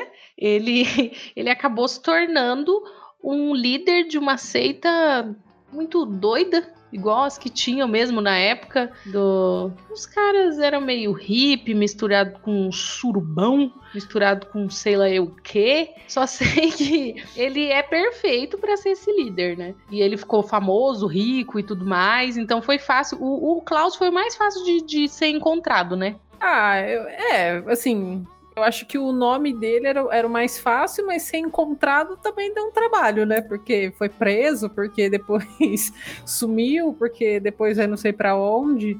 É, ele, se eu não me engano, é o último a ser encontrado? É, então, eu acho que. é, Eu acho que ele é o último a ser encontrado, acho que é isso mesmo. Ah, mas É. eles foram bobos também, porque ele era super famoso. Ele era famoso na Califórnia. Ele não era. É. Hum, Entendi. É, é verdade. Ele foi juntando muita gente ao longo do caminho dele, mas ele foi indo pra Califórnia e depois ele fugiu de lá. Califórnia ou São Francisco? Porque nem ele aguentou o grude do povo. Ele Sim. falava, ai, aquele povo é muito carente. Cena que ele tá com o Ben é, puxando uma carroça. Eu, eu acho que é um dos primeiros episódios da segunda temporada. Me senti muito bem representada no meu trabalho quando eu estou puxando pallets. Então eu, eu entendi a dor dele ali andando na pista ali, pá, puxando um carrinho pesado. Eu falei, olha, eu entendo essa sua dor, meu amigo. Que eu passo por isso quase todos os dias. Mas eu amo o meu trabalho! Era isso, só isso. Tivemos um pequeno surto aqui, mas vamos voltar É. à programação normal. Ama mesmo tá tentando se convencer disso, gente? Ai, gente. ok, ok. Aí, enfim, aqui. rola muita coisa até eles conseguirem se encontrar. Pra mim, o- o- um dos mais divertidos também é o arco do Diego, né? Que tentando fugir do manicômio e tudo mais. Me lembrou um pouco a, a série doida lá. Qual que é o nome da série doida que eu terminei? Do, que volta no tempo. Dark. É, Dark, Dark. isso. Me lembrou um pouco o- as coisinhas de Dark. Ah, enfim, vamos resumir. Ele se encontra e fala: Oi, gente, tudo bem? Olha quem veio atrás da gente. O fim do mundo. Aí eles simplesmente fala, mas por quê e tal, e tenta resolver, tenta resolver. E acontece da mesma forma do- da primeira temporada, muito rolo pra eles conseguirem entender o porquê, né, da, do apocalipse ter acontecido novamente, porque nesse caso o 5 viu algum, alguma parte só, só viu que eram ataques soviéticos, né? Era Bomba tipo uma guerra nuclear, nuclear que tava rolando. E ele viu os irmãos lutando e tal, mas que não tinha dado resultado. Só que a questão é, ele não sabia o porquê, né? Qual, por Uhum. que que resultou nessa, nessa guerra nuclear, né? E aí eles ficam, tipo, tentando descobrir ao longo desses 10 episódios o que que tinha sido o problema, qual, porra, o que que foi, o que aconteceu, tal. E aí, nesse rolo de tentar descobrir o que, que aconteceu, por que tal, não sei o que, eles descobrem que o pai deles, né, o cara loucão lá, que eu esqueci o nome dele agora, Reginald Hargreaves lá, ele tá nessa mesma linha do tempo, em 1963, na cidade de Dallas. E eles começam a pensar que talvez o pai deles tenha as respostas que eles precisam, e todos começam meio que tentar ter um contato com o pai ali, né? Tipo, cara, me ajuda. episódio do jantar, eu fiquei, é, né, que ele convidou cada um dos filhos, né, pra jantar e tal, queria conhecer os filhos, aí eu fiquei assim, gente, agora vai explicar tudo. Meu, foi a maior... Foi a maior furada. Eu falei, ah, você tá brincando? Eles começaram a discutir, como sempre, né? Começaram a discutir, pai. Eu falei, gente do céu, eu, eu fiquei muito bravo. Porque eu falei, mano, agora que era a chance de explicar alguma coisa, é porque eu tava, né, mó imersa na série e tal, na história, e não, não explicou nada, só ficou eles brigando, novidade. E o, o, o Diego, equipe zero, ppp, ai meu Deus do céu. É, tipo, eles já sabiam que o pai deles era um fela da puta, né? Aí só tiveram a É. confirmação de que ele era um grande fela da puta. Fazia parte de organização reptiliana e tudo mais. E tivemos até um. Eu fiquei surpresa, né? Porque eu não acompanho as HQs. Pra quem já acompanha e quem já leu, já sabia que, na verdade, tem um mistério aí por trás do pai deles, né? Ele é um ET, galera. Um ET de Varginha em Dallas. Mentira. Ele tem essa identidade meio que secreta ali, né? Ele se, ele se finge de humano, mas na realidade ele é um extraterrestre ali, né? E a gente não entendeu exatamente por que, talvez ali, terceira temporada, dá uma explicada a mais no, no que a gente pode estar esperando rosto dele. dele. Nem mostrou o rosto dele, assim, né? Tipo, só mostrou mais a máscara e, e, tipo, a parte de- das costas, né? Então, nem, nem É, deu pra ver o rosto. Então, acho que a ênfase fica aí pra uma possível terceira temporada. Confirma É, aí, e Netflix. Eles mostram, e eles mostram que tem um, um- Ele tem um grande interesse no lado escuro da lua. Sim. Então, com certeza tem, tem rolo aí. Provavelmente ele tem a ver com, com essas 43 crianças estranhas que nasceram, né? Eu acho. Não sei vocês. E ele é responsável pelas 43 crianças?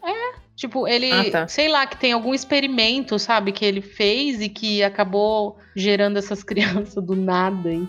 É, pode ser. Não sei. V- vamos comprar a HQ e descobrir. E o 5, coitado, ele tenta resolver de todas as formas. Ele entra em contato com a gestora, a gestora manda ele matar a diretoria inteira, que inclusive tem um personagem que com certeza na HQ explica melhor, mas eu achei sensacional que é o peixe, o cabeça de peixe. Que na verdade é um peixe num aquário e, e ele tem o corpinho tadinho. Eu fiquei com dó dele. Ele morreu.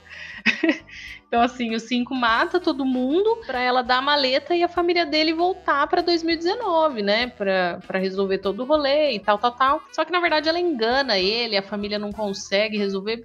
Pra variar, né, gente? É tudo perturbado ali, não, não consegue resolver nada. Aí ele tenta de outra forma pedindo ajuda pro pai dele, o pai dele caga pra eles. Eu buguei agora com a sequência. Não, quando, quando ele é, vê que os irmãos, né, não cumpriram o prazo, aí ele fica muito pistola. Aí ele é, tem uma sacada que ele fala: Nossa, é, eu, ele que era teoricamente para assassinar o Kennedy antes de ele, de ele ir voltar no tempo lá no começo da série, e aí ele fala: Nossa, eu vou estar com uma maleta. Então eu posso pegar essa maleta e aí a gente se salva. Aí ele se junta com o Luther.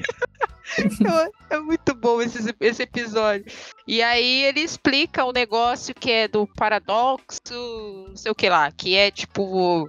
Ele não pode ficar no mesmo lugar que, que, que ele mesmo de duas linhas do tempo. E aí ele fica meio loucão, sabe? Começa a ter coceira, peida e, e soa e mija e é muito engraçado.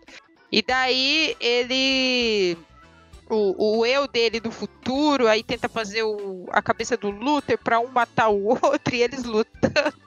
Tipo, Muito bom. E aí eu só sei que ele pega, dá a fórmula certa pro eu dele do futuro. O eu dele do futuro volta dele aí com. volta pro, pro futuro com corpo de, de adulto. Pro passado, né? É, pro passado com corpo de adulto. E aí eles conseguem se salvar. E aí tem o rolê do, do assassinato do Kennedy. É, só É. que o que acontece? Nesse meio tempo, É. eles queriam pegar a maleta. E aí, É, na ra- hora que. Rapidinho, é, o eu dele do futuro não consegue voltar com a fórmula certa porque ele é chutado lá pelo Luther. Então por isso que ele manteve corpo de criança, senão ele ia É isso que eu ia falar. tempo. É. Senão ia ser outra linha temporal. Sim. Aí a questão é, eles fizeram todo esse plano porque eles queriam recuperar a maleta do 5 velho pra poder voltar no tempo correto e pro futuro, aquele rolo danado de linha do tempo. Só que aí o Luther empurra o cara e estraga a maleta. Aí, Ou seja, de novo o plano foi por água abaixo. Deu ruim de novo. Não deu certo. E aí eu esqueci, depois disso, ele, qual que é o plano? que tem muitos planos. Então, cada um já sem esperança, afinal não tinha mais o que fazer, decide seguir a sua vidinha aí, cada um vai pro lado, a Vânia volta lá pra Cici, e o Diego é sequestrado pela Laila e levado pra comissão. Porque até então ela, ela ama ele, ela queria ele, ele trabalhando junto e tudo mais. E ele descobre que, na verdade, a causa do apocalipse novamente é a Vânia. Ela é levada pelo FBI nessa história para- paralela em que ela estava vivendo, porque ela tenta fugir com a Cici e com o Hal, só que aí é, o FBI pega ela e tal, porque ela usou os poderes, eles acham que ela é uma agente russa.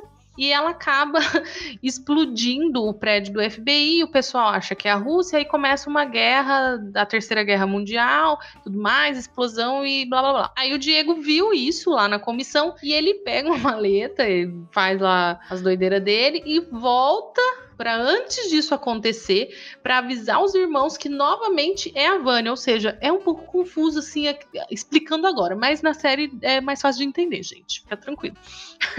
Aí ele volta e fala para os irmãos: então, gente, olha, descobri. É a Vânia de novo. A gente vai ter que ir lá salvar ela para não acontecer o apocalipse. Isso. Aí, é, nesse meio tempo, o, o Luther e o Cinco não, não estão ali, né? Porque quem vai tentar salvar a Vânia é a Alison, o Diego e o Klaus. Só que eles chegam lá, a Vânia já tá, já tá aquele caos, né? Tipo assim, ela já tá meio que levitando todo mundo, matando todo mundo, aquele fluxo de energia e aquele rolo todo. E, e ninguém consegue chegar nela, né? Tipo assim, é, é, é muito forte. A, a Alison tenta e fode, o Diego tenta e se fode. Aí chega o Klaus, ele tá da porta, ele também se fode. Ele volta tudo para trás. E aí sobra para quem? Pro nosso excelentíssimo Ben, que a gente não comentou, mas agora nessa temporada ele consegue é, possuir as pessoas. É, é importante para esse momento. Aí ele, é, ele aparece no meio daquele caos e ele não tá sendo afetado pela energia que a Vânia tá, tá emitindo. Então ele anda até a sala pleníssimo e possui a Vânia. Aí, conforme ele tá possuindo a Vânia, eles começam a, a ter um, um, diálogo, que eu achei bem fofinho também. Por isso que eu acho que o Ben é muito amorzinho. Eles têm um diálogo onde ele, onde ele fala pra Vânia que não é porque o pai deles não conseguiu controlar isso que ela não pode controlar, né? E ele vai conversando, acalmando a Vânia e acaba dando a vida, né, de novo para salvar o, esse apocalipse. Aí a Vânia acorda pleníssima, sem ter explodido nada, e encontra os irmãos. E, e aí, tipo, todos vão então se reunir novamente, né? E aí, galera, qual vai ser a nossa programação, não é mesmo? Eu não falei, mas assim, no, no decorrer, enquanto a Vânia tá, tipo, naquele acesso de fúria dela e quase explodindo, ela, no momento que ela salva a vida do Harlan lá no, no meio da série, eles meio que têm uma conexão de poderes. Ela passa um pouco dos seus poderes para ele. Então, enquanto ela tá surtada, ele também tá. Só que lá na fazenda. E nenhum sabe do outro, no caso, né? E aí, quando ela termina o surto, que o Ben salva ela e eles já estão todos juntos ali na casa do Elliot, que faleceu, descansa em paz, Elliot. Ela, ela sente essa conexão do Harlan pedindo ajuda para ela e ela fala que ela tem que ir para fazenda, fala para os irmãos, né, que ela tem que ir para fazenda para ajudá-lo, porque ela é a única que pode fazer isso. E aí eu, eu, eu, gostei muito dessa cena, que ela eu até queria comentar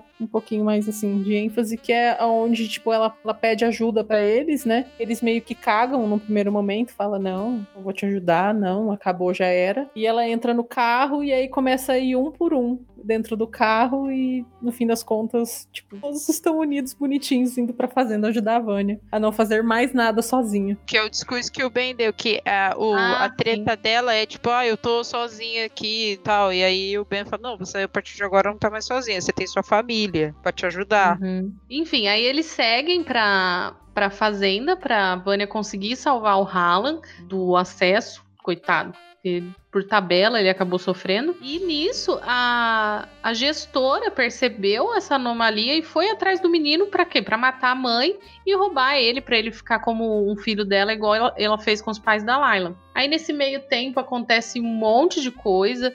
É, ela faz ela traz todos os agentes de campo para começar uma guerra entre eles. E nesse episódio a gente descobriu que o Diego tem um poder parecido com o Magneto, né? Que até então a gente não sabia, não entendia muito bem. E acontece toda a luta, tananã, tananã, tananã. A Vânia tenta salvar todo o rolê com seu poder Master Jean Grey. E nisso a gente descobre que a, a Layla tem esse poder que é de rebater, talvez, ou de usar o poder do outro, né? Que ela consegue usar um poder de cada vez. Que aí ela vai durante. Ela vai lutando com cada um deles e ela usa o mesmo poder de cada um deles durante a luta. E, e eu achei legal dessa parte no desfecho é que o 5 teve uma conversa com o pai dele falando sobre a questão dele voltar no tempo e tudo mais. Aí ele fala, mas eu não consigo, eu não consigo e tal. Aí ele fala, tá, mas não tenta pular décadas, tenta segundos e tudo mais. Aí, resumindo, todo mundo morre uma cena. todo mundo morre, todo mundo se fode. A Layla descobre que a mãe dela. Não, foi tenso. Eu gritei, Ah. falei, ah, você tá brincando. A Layla descobre que a mãe dela era uma fela da puta, né? Porque essa foi a que mais deu dó, porque ela era trouxa, né, coitada? Ela não sabia que a mãe dela. Mas todos eram trouxa, né? Essa é é a questão. verdade. É, todo mundo é trouxa ali. não- e ela ali pra, pra mãe dela, você me ama? Pá, tiro na perna. Então, tipo, É. Mais Foi trouxa que ela. Aí tadinha. chega o, o russo lá, que a gente não contou, não falou sobre eles, mas tem três irmãos russos. que também... Sueco. Sueco. Suecos, é. Sueco. É igual a Groenlândia, vem da Groenlândia, o- os três irmãos suecos, e chega o último, né, lá e mata a gestora. Resumindo, todo mundo morreu, só que o cinco, ele ainda tava meio que vivo, tava semi-vivo ali. Aí ele usou, ele lembrou daquilo que o pai dele falou pra ele, usou o poder pra voltar alguns segundos atrás, antes da, da louca da gestora Da matar gestora. todo mundo. Aí eu achei sensacional, porque o 5 é o dono de tudo, né, gente? Vamos combinar. Aí ele salvou todo mundo ali e inclusive teve uma trégua dele com o sueco, do sueco com os outros, porque afinal, coitado, o moço também sofreu, né? Perdeu dois irmãos nessa briga aí que não tinha nada a ver com ele, tudo por culpa da gestora. Depois disso, que, né, eles conseguem lá viver tal, não sei o quê, o 5 dá um jeitinho, né? Porque o 5 sempre dá um jeitinho. É, a, a Vânia lembra que, tipo, o Harlan ainda tá lá, surtado, né? Aí ela vai até ele e entra lá naquela bolha de campo de força dele e fala que ela vai tirar aquilo que ela deu pra ele. E ela meio que puxa o poder que ela deu pra ele, ou ela acha que puxa, né? Puxa o poder ali, ele se acalma e aí meio que termina a, a questão de tretas, né? E aí eles voltar eles- casa, né? é, e aí eles decidem então que eles vão dar um jeito de voltar pra casa e aí eles precisam de uma maleta. Eu fiquei, Gente, Essa cena eu não tinha reparado, gente, o desfecho Não, é- dela. eu, preci- eu preciso de uma maleta. Aí eu olhei lá fora, 1.500 maletas. Eu falei assim, nossa, mas é, realmente tá difícil achar uma maleta, né? Aí Eu aparece. não tinha reparado, gente, juro Ah, por Deus. É sério? Eu tava Aí- preocupada com a... Eu tava preocupada Nossa. com a Vânia lançando onda de energia, não pra o povo com maleta na mão. Eu não reparei que eles estavam com maleta. Sei lá, foi uma Ah, coisa que gente. passou. Não é. Nossa, não, é, é muita maleta, gente. Tanto que é, é tão óbvio que, o, que o, aparece o novo, o novo presidente lá da comissão. Aí eles falam: Nossa, Herbie, a gente precisa de uma maleta. Aí ele olha pra trás e fala: Então, moço, é só escolher, né? Porque eu não sei se você tá vendo aqui, mas tem um mar de maleta. Eu falei assim, nossa, obrigado. Cada um pega uma ali. Vai cada um pro ano que quiser. Nossa, dá pra fazer estoque de maleta. Cada um levava cinco pra casa. O Luther mesmo levava 22 na cabeça. E aí eles pegam uma maletinha, né? E aí, tipo, rola aquela. né? Vamos nos despedir de quem a gente tem amor e carinho aqui nessa linha do tempo. E a, a Cici decide não ir pro futuro com a Vânia, né? A gente já comentou aqui um pouquinho. E aí eles conseguem voltar, então, para 2019. E aí eles voltam, entram na, na academia. Aí você fala, meu Deus, graças a Deus, eles conseguiram fazer alguma coisa certo, não é mesmo? Mas aí essa, essa, essa sensação dura pouco, porque eles entram lá na Umbrella Academy e eles estão, vão tipo, ah, vamos beber alguma coisa pra comemorar, tal, não sei o quê. E aí eles encontram quem? O pai vivo e não existe Umbrella Academy. Eles estão na Sparrow Academy e o Ben está vivo. Aí você fica assim, caralho, que cagada aconteceu na linha do tempo, não é mesmo? Assim, E todas as tão- cagadas que eles estão fazendo essa temporada inteira, né?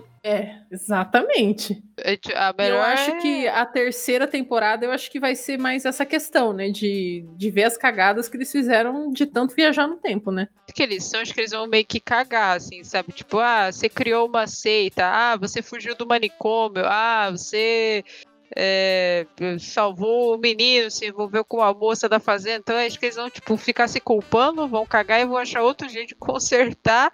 E é isso aí. Tipo, eu acho que, que não vai ser muito diferente disso, sabe? É. Eles só fazem isso, se culpam, se brigam, mas se amam.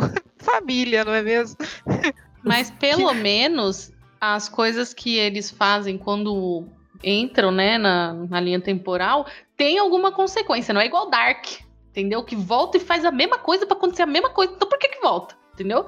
Pelo menos no caso deles, a gente viu que tem consequência. E realmente, eu fiquei pensando, mano, eles voltaram, falaram com, com o pai dele. Tipo, isso muda tudo. Não tem como não ter consequência isso. É a mesma coisa, sei lá, um- aparece uma criança aqui, toda, sei lá, eu o quê? Estranha, e fala assim: ah, eu sou seu filho. Aí eu falo: ah, é? É. Mas o, o pai é fulano. Aí eu não quero, entendeu? Conhecer o fulano, que é pra não ter a criança. Entendeu? O Eu raciocínio. não entendi nada que você falou. Eu entendi. beleza. Eu vou explicar com outras palavras. A criança é feia. Não, ela não, não vai feia. querer a Eu tô falando criança do mal, do mal. Eu Criança do mal. estranha, malvada. Não vai querer ter um Isso. filho. Aí ela não vai conhecer o cara e a criança vai, não vai existir. Isso, por É- exemplo, é- che- a- já pensou a criança chega aqui falando 17, biruliro?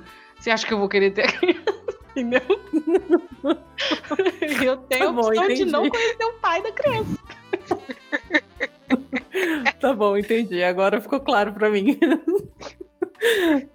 Com esse exemplo primoroso, eu entendi. Não, mas no caso do Dark, que é a comparação dela, ela voltaria e, e ficaria com o 17 biruliro, entendeu? É isso Exato, não tem sentido. Então, pelo menos aí a gente vê sentido nas coisas.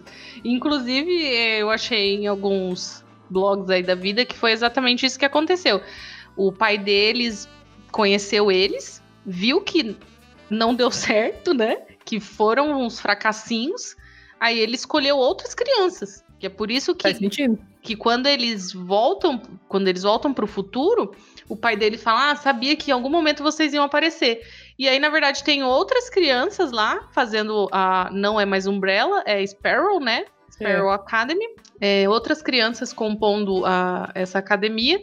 E o Ben tá lá, porque ele não sabe, né? Como o Ben é morto, tava morto, ele não sabe que ele também fazia parte da Umbrella. Então, ele recrutou o Ben. Só que tá uma versão viva do Ben e diferente. É, eu acho que uma das coisas que a gente tem que levar em consideração para esse novo formato que é o Sparrow, por exemplo, assim, o Harlan, a, a Vânia achou que tinha tirado todo o poder dele, mas em uma das cenas finais a gente observa ele justamente com o Sparrow, né, que é um pardalzinho, e levitando aquele brinquedo de pardalzinho na mão. Então eu acredito que tem alguma influência aí, talvez, essa questão de ser Sparrow. Eu vi também na internet, e agora eu já tô indo pra teoria já, tá, gente? Porque É, terceira já, temporada já. É, é, segunda temporada é isso. É, na cena final, onde a gente vê o Ben vivo e vê o vulto de umas crianças, tem uma caixa verde flutuante. Eu li na internet que aquilo talvez possa ser uma espécie de consciência do Harlan,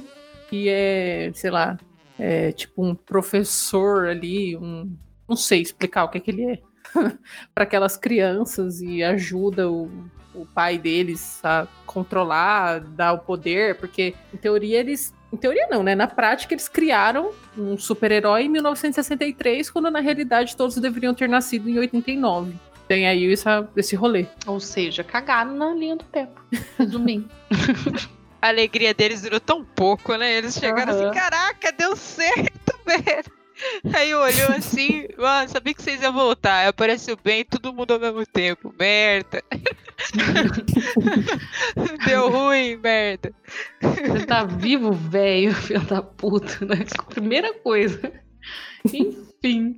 É isso, gente. Tem- é, resumindo, a segunda temporada acabou aberta aí pra terceira, embora não tenha sido confirmada pela Netflix. Mas eu tenho quase certeza que vai ter. Porque todo mundo ama e só pra ver os cinco. Nem que seja só pra ver os cinco. Vale a pena. Confirma aí, Netflix. Nem que seja um spin-off dos cinco. Ah, falando em spin-off, eu vi que talvez tenha um spin-off, mas não é do 5, é do Klaus. E também vale a pena. Eu vi Ele na que guerra? talvez. Ele na Não guerra? sei se na guerra, aí você já tá pedindo demais, assim, não sei. Aí é muito detalhe. Não, não tive É. essa, essa informação do roteirista. Putz, se pudesse, cara, ia ser legal. É que você dava os flashbacks, só eu queria saber mais do Dave e tal. Eu Eu acho que fica mais legal histórias que não precisam explicar tudo e deixa pra imaginação. É. Eu acho que uma história do Klaus deve ser as aventuras dele sozinho enquanto tá rolando outra coisa. Bebendo, vendo os mortos, né? Pelo que eu Sim. li, eu acho que é isso aí mesmo. É tipo, ele com o Ben, conversando, surtando, se drogando, é coisa assim. Bom, então, enfim, vamos lá para nossas notas, belíssimas notas sobre Umbrella Academy. É, eu gostei bastante. É, eu, eu tenho algumas ressalvas de, de, de ritmo, sabe? Eu não sei se vocês sentiram isso também, mas não sei, em alguns episódios eu não ficava tão presa na história quanto eu deveria. Não sei, talvez isso seja uma questão comigo mesma. Eu, eu vou dar vou dar 8,5. Mas vale muito a pena. É uma série muito legal. Muito, muito, muito legal. E me entreteu nessa quarentena. Gostei muito. Assista pelo 5. O 5 já vale. Gostei demais. Esperando aqui a terceira temporada. E tô quase que comprando a HQ 3 aqui pra eu saber o que vai acontecer. É isso. E vocês? Aline, o que, que você achou? Olha, deixa eu pensar na nota. É, juntando a primeira e a segunda, né? Cara, eu acho que as duas pra mim dá um 9. Porque eu, eu gostei. Só que eu, eu senti essa mesma coisa que você falou, Gabi. Tem episódios que eu fiquei, tipo, que não dei muita atenção mesmo. Acho que os melhores, não tenho o que dizer, é do 5. O 5 carrega a série no colo. Não tenho o que dizer. Ele é, ele é muito bom e, e, e vale a pena assistir só por esse surtadinho. É muito bom mesmo. Então, metade da nota é pelo 5. E você, Jaque, qual que é a sua nota? Então, na minha opinião, a segunda temporada foi melhor do que a primeira. Esse rolê dos episódios, né? Tipo, alguns você não ficar tão vidrado. Eu não tive isso. Acho que é porque eu queria prestar atenção, assim, na história pra não me perder, porque eu ficava com medo de ser confuso, por ser esse rolê de linha do tempo e acabar não entendendo, então eu tentava prestar muita atenção. Eu gostei muito da trilha sonora. Tipo, cada momento tinha uma música de. E não era tipo um ritmo de música só. Era desde.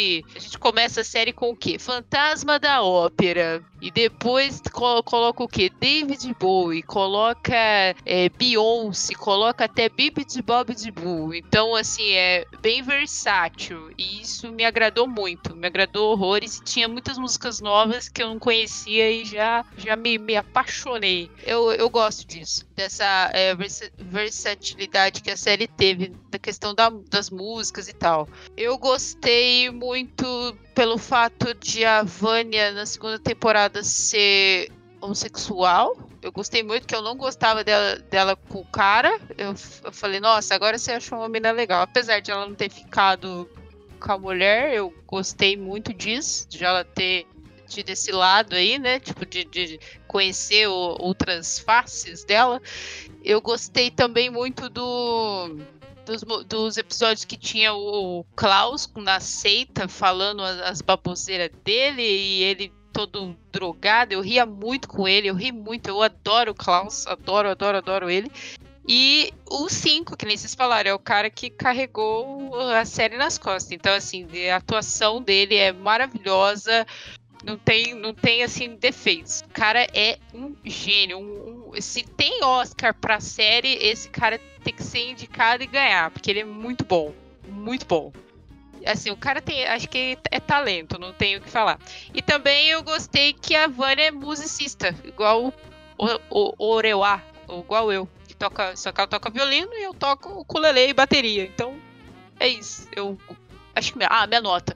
Eu acho que eu dou um, um 9 também, porque eu gostei muito. Muito, muito, muito. E eu peguei. é, Não é referência, assim, mas é o que eu falei. Tipo, por exemplo, eu assisti. Quando aparecia o Pogo, eu lembrava da, da Kipo e do Scarleman. Aí eu ficava assim, pô, Hugo. e acho que é isso. Minha nota é essa. E você, Gui, o que, que você tem pra falar? Você que é o, o fãzaço da história. Ah, assim, fanzaço é verdade.